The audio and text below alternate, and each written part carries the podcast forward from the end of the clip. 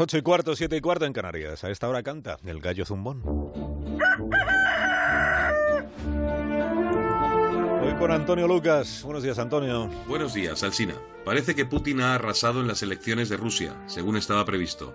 Este exagente del KGB, que hasta los 40 años era un don nadie, entiende bien el mecanismo nacionalista del ruso de a pie de urna, que es el sujeto que importa para su causa.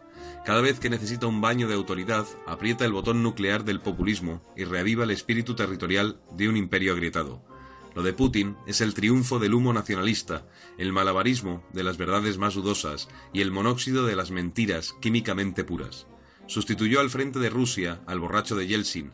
Cualquier cosa parece mejor que un tipo destartalado paseándose por los fastuosos salones del Kremlin mientras la imponente Rusia degeneraba.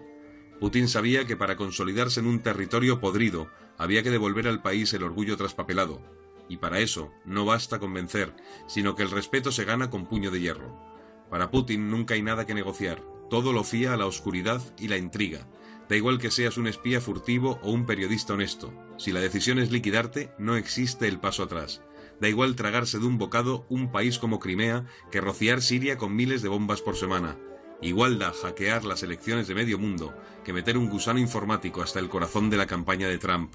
Al final, siempre gana Putin manteniendo con su victoria ese clima de paz fría que conjunta con su mirada de chacal.